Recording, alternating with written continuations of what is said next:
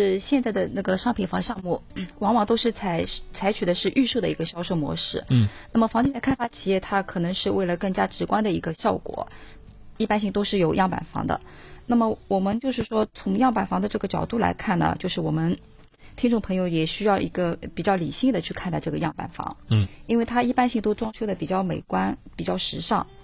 但是如果你就是真的就是看了样板房的话，可能就是也有一定的误导。就是你看的这个样板房和你最后交房之后的那个感觉有点区别，甚至房屋结构都有重大的差别哈。对，所以所以现在的就是开发商呢，他也现在也比较就是做的也比较到位。他一方面呢，就是说做了一个样板房，就是说是呃，他们就是开发企业为了销售做的一个样板房。嗯。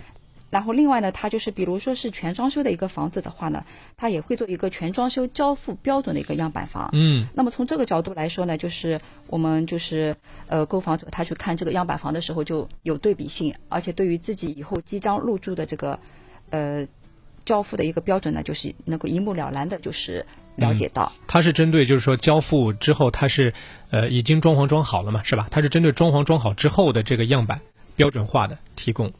对的，啊因为就是还挺好的。你买房子的话，可能有的买的是毛坯的，有的是就是全装修房。嗯嗯那么所以说，从全装修房这个角度，嗯它就是开发商他也已经制定了一个就是交付的一个标准。对，就是它什么样的装修材质，什么样的家电在里面，嗯。就它都是按照品牌都是标准化的。按照当时实际的最后的交付标准来进行装修。嗯，说到这里，我们有一位听友在线互动，他说自己就曾经去看房嘛，然后当时很多年前去看房，样板房提供的是个边套，边套的飘窗特别大，他就觉得哎呦这房子真不错，结果他选了个中套，才发现没有那么大的飘窗，飘窗被吃掉了大概三分之一。他说我第一次买房就上了这么一个当，他说对方也不是有意要骗我，但是开发商他在设置样板房的时候，他就选了边套，你能怎么办？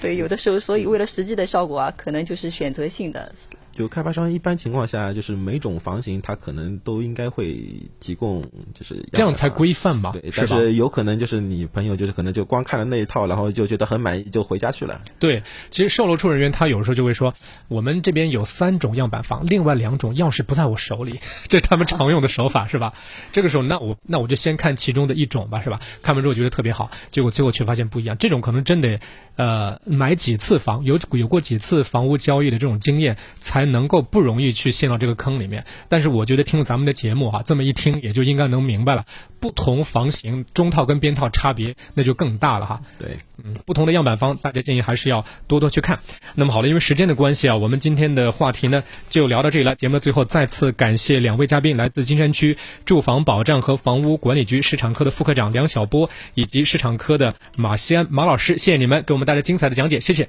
啊谢谢主持人。嗯，也感谢各位听友关注今天的节目。后续呢，大家可以在今天晚上六点零五分，在调频一零五点一兆赫进行回听，也可以来到阿基米德、蜻蜓、喜马拉雅三大音频平台上搜索到本期节目进行回听。后续有任何的疑惑呢，也都可以在线提问，我们都会邀请权威人士为大家进行解答。让我们一零五一会生活，明天同一时间再会了。